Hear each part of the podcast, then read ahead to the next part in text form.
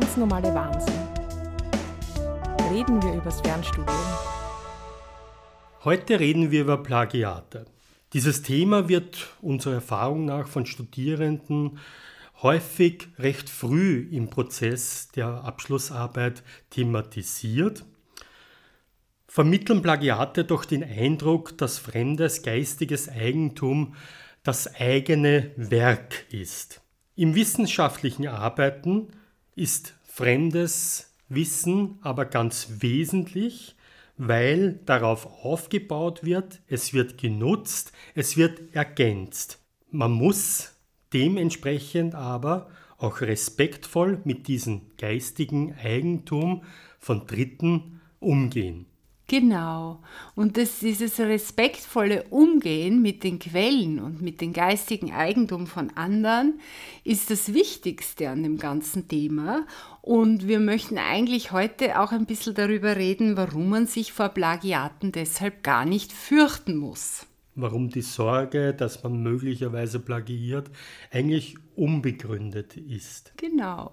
Schauen wir uns vielleicht gleich zu Beginn an, was gibt es denn überhaupt für Arten und Formen, die so uns geläufig sind von Plagiaten. Und da kann man eben sagen, es gibt einerseits würden wir aus Erfahrung sagen, ein mutwilliges Plagiat. Das heißt, es ist sozusagen eine schwere Form, wo jemand wirklich absichtlich etwas abschreibt, die Quelle nicht angibt und so tut, als hätte er oder sie das selbst geschrieben. Das ist natürlich die schwerste Form des Plagierens. Äh, dementsprechend zieht es auch äh, Konsequenzen nach sich. Auf die wollen wir eigentlich aber heute gar nicht näher eingehen. Vor allem, weil das auch eher die seltenste Form des Plagiats ist. Ich habe das bisher erst ein einziges Mal also erlebt in meiner Karriere. Und da war das dann so, dass die Arbeit sich an einem Buch orientiert hat und schon allein das komplette Inhaltsverzeichnis war von den Ideen und Gedanken her ganz gleich wie dieses Buch und ganz viele Teile in dieser Arbeit waren immer wieder wie dieses Buch, ja, auch inhaltlich und das Buch wurde kein einziges Mal in der Arbeit als Quelle angeführt. Also da war es ziemlich eindeutig. Tatsächlich ist es wirklich so selten und ich denke, das kommt so gut wie gar nicht vor. Viel häufiger treffen wir Plagiate an, die auf schlampiges Arbeiten zurückzuführen sind. Da gibt es verschiedenste Möglichkeiten, will ich jetzt sagen, oder Anlässe, äh, die dazu führen, dass einfach unbewusst plagiiert wird. Genau.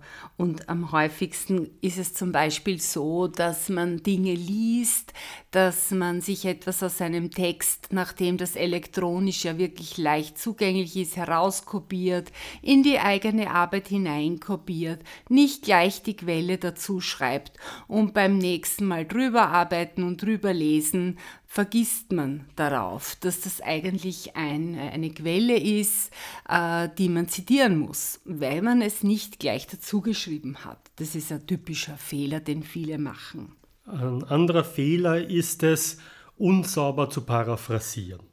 Direkte Zitate werden ja wortwörtlich übernommen aus der Quelle und müssen dementsprechend gekennzeichnet werden. Indirekte werden paraphrasiert. Paraphrasieren, das bedeutet ja, den Text in eigenen Worten wiederzugeben, ohne dabei den Inhalt zu verfälschen. Das muss natürlich geübt werden und dazu haben Sie jetzt das ganze Studium auch Zeit gehabt. Das haben Sie sicherlich auch äh, häufig angewandt und geübt. Nichtsdestotrotz kann es trotzdem vorkommen, dass Sie zum Beispiel äh, eine Originalstelle zitieren, paraphrasieren und dennoch sehr nah am Originalzitat verbleiben. Und selbst wenn Sie es äh, referenzieren, sprich die Quelle angeben, wird es, wenn Sie nur einzelne Worte äh, verändern, austauschen oder den Satzbau fast unverändert belassen, dennoch als Plagiat gewertet. Ein Thema ist auch das wortwörtliche Übersetzen aus dem Englischen. Also wir arbeiten ja viel mit englischer äh, Fachliteratur und da kann man jetzt auch darüber streiten, ob das mutwillig ist oder unsorgfältig.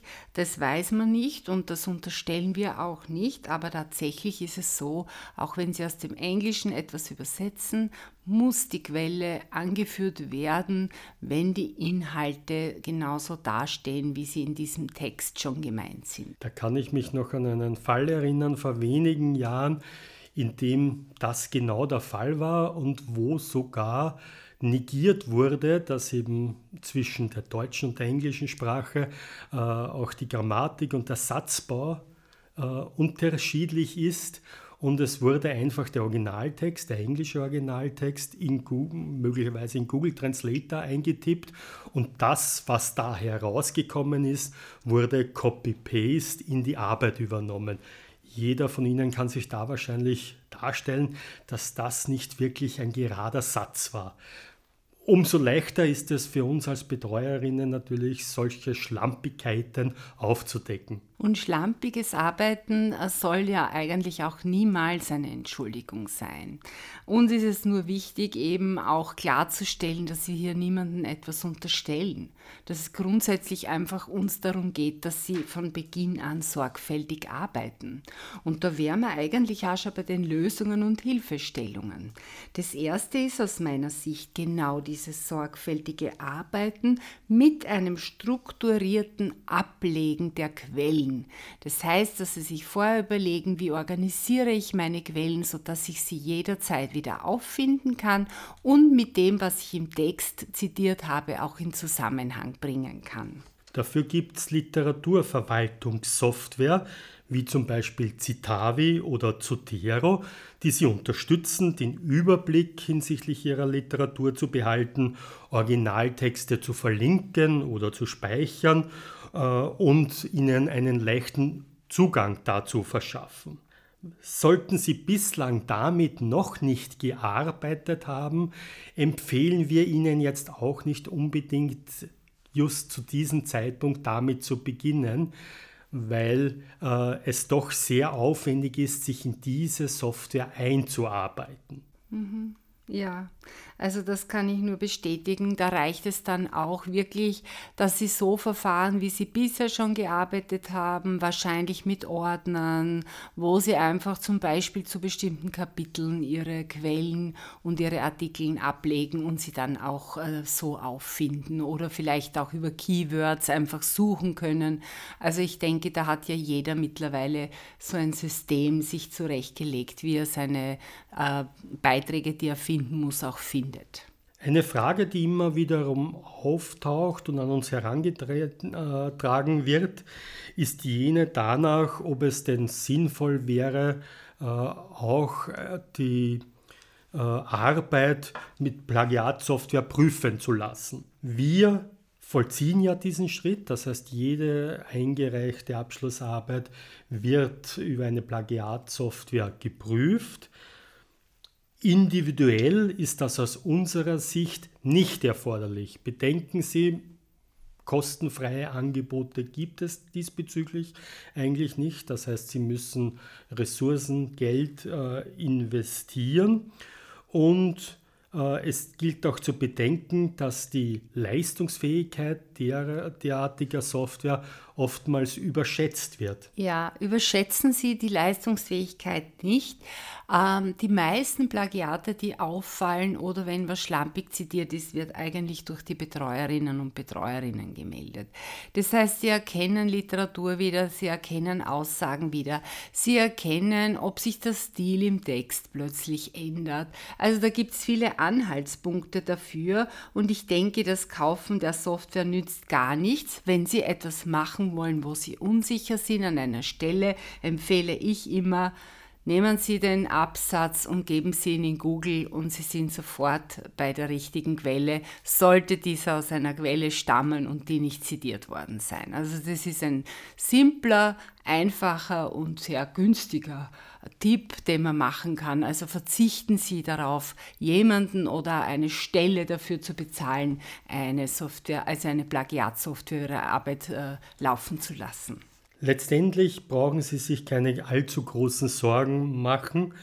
Dafür gibt es ja die Feedback-Schleife bei uns vor der Einreichung der Druckversion der Abschlussarbeit. Da prüfen wir bzw. Ihre Betreuung prüft die Arbeit und äh, sollte wirklich ein Plagiat durchgerutscht wird, dann wird das auch auffallen, rückgemeldet und Sie haben dann die Möglichkeit, äh, dieses zu überarbeiten. Genau, und das richtig zu stellen und das sind dann vielleicht ein, zwei, drei Stellen, wo etwas unklar ist und da haben Sie dann ja auch die Gelegenheit, noch einmal da genau hinzuschauen und Ihre Arbeit diesbezüglich zu überprüfen. Sie brauchen sich sicherlich keine Sorgen machen, wenn Sie zukünftig einmal Minister oder Ministerin werden. Ihre Arbeiten werden nicht bekrittelt werden hinsichtlich Plagitarismus. Genau, dazu sind unsere Feedback-Schleifen eben da und wir meinen das ja auch wirklich sehr konstruktiv und unterstützend, weil wir wissen, das sind oft die ersten Arbeiten, an denen Sie arbeiten und genauso soll es ja auch sein. Damit wären wir eigentlich schon fast wieder am Ende, aber wir haben noch ein paar Tipps für Sie, die wir Ihnen jetzt noch im Anschluss oder zum Abschluss mitgeben möchten. Alle Infos zu Plagiaten finden Sie im Leitfaden zur Sicherung wissenschaftlicher Praxis, äh, in der Jahrgangsinfo bzw. im Bachelorseminar im Online-Campus. Dann zum korrekten Zitieren gibt es ein Online-Quiz im Bereich der Literaturrecherche. Probieren Sie das einfach einmal aus. Ja, und wenn individuelle Unsicherheiten bestehen, wie Sie denn etwas zitieren sollen, dann empfehlen wir Ihnen Nutzen Sie doch Ihre Kolleginnen. Posten Sie die Frage im Online-Campus. Auch den Vorschlag, wie Sie den Text zitieren würden, beziehungsweise wie das bei Ihnen im Literaturverzeichnis dann aussieht. Und Sie kriegen Feedback, wenn nicht von Ihren Kolleginnen und Kollegen, dann von spätestens von uns, oder? Ganz sicher. Genau. Also alles Gute mit den Arbeiten ohne Plagiate. Und gutes Gelingen.